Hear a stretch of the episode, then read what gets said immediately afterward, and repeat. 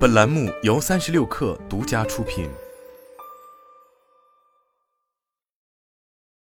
本文来自三亿生活。进入二零二三年后，各大视频网站又开始整活了。就在爱奇艺刚来了一出四百八十 P 投屏事件后，优酷近日被爆出弄了个首月一元充会员取消续费，却要被扣二十四元的操作，再次登上了热搜榜。据悉，此事源自优酷方面推出的会员限时特惠活动，消费者只需一元就可以获得一个月的优酷 VIP 会员，对比十二元每月的常规会员包月价格，这个活动的性价比简直不能更高。只不过在完成了第一个月费用的支付后，问题也随之而来。有消费者在完成支付后才发现，支付宝相应页面中弹出的其实是优酷月月省活动，支付后会默认签约一年，除首月外，每月将自动扣费十二元。简而言之，消费者其实是以首月一元，后续十一个月每月十二元的价格与优酷签订了一个年度合同，而不是部分消费者主观认为的包月。既然是包年，优酷为避免用户中途退出，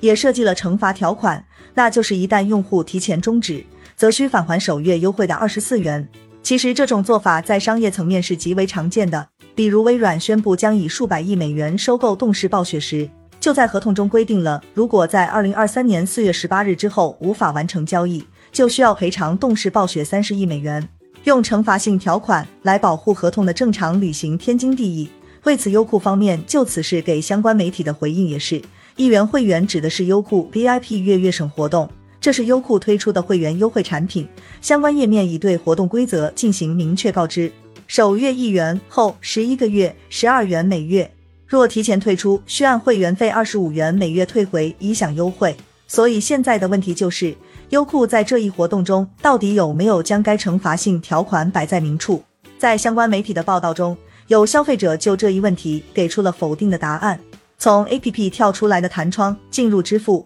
一开始根本不知道自己参与了月月省活动，并且类似的描述在不同区域、不同消费者中也都有出现。当然，优酷其实是进行了相关提示的，但消费者可能并未发现。在优酷弹出的首月一元弹窗上，的确有开通未达十二个月，按二十五元每月缴补差价的字样。只是相比于用大号字体、高对比度的颜色和醒目图样突出的首月一元。开通不满十二个月要补差价的提示就显得不那么明显了，两者在视觉上的对比更是萤火之光，岂敢与皓月争辉？其实这一现象不仅出现在优酷身上，此前在二零二一年就曾有报道显示，部分 A P P 自动续费套路深，引导消费者入坑，而套路就是着重突出首充会员价格低廉，但刻意用灰色的小号字体将自动续费的条款体藏在相关页面中。如果单纯从合法合规上，优酷乃至其他这类被吐槽的 APP 是合理的，但消费者却并不满意，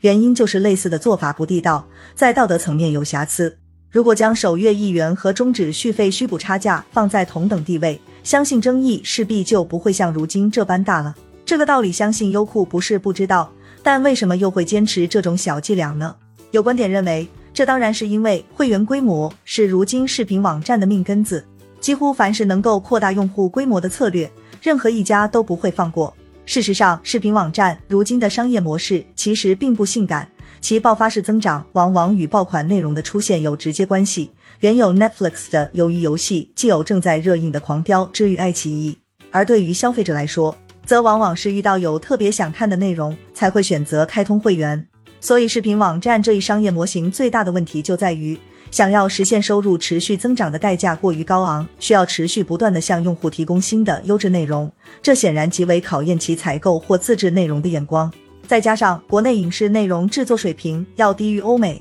因此爱优腾面临的困难要远胜于 Netflix。结果就是过去几年爱优腾的钱没少花，市场表现却不那么尽如人意，并且如今视频网站的单个用户付费深度极浅。毕竟，一部影视剧再怎么好看，视频网站也不可能卖的比电影票更高。如今，爱优腾上的付费内容也不过是一部电影，向用户直接收取数元。而在其他赛道，比如说游戏，付费能力强的鲸鱼玩家，几乎一个人就能养活一个服务器。说到底，Netflix 开辟的视频流媒体赛道其实有着明显的天花板，不然 Netflix 自己也不会选择在二零二二年大手笔投资游戏业务。所以，自身造血能力相对更弱的爱优腾也就需要用邪招了。无论是此前的限制用户投屏，还是如今在营销上用花招，归根结底可能都是用户订阅叠加不稳定的内容产出，逼得他们出此下策。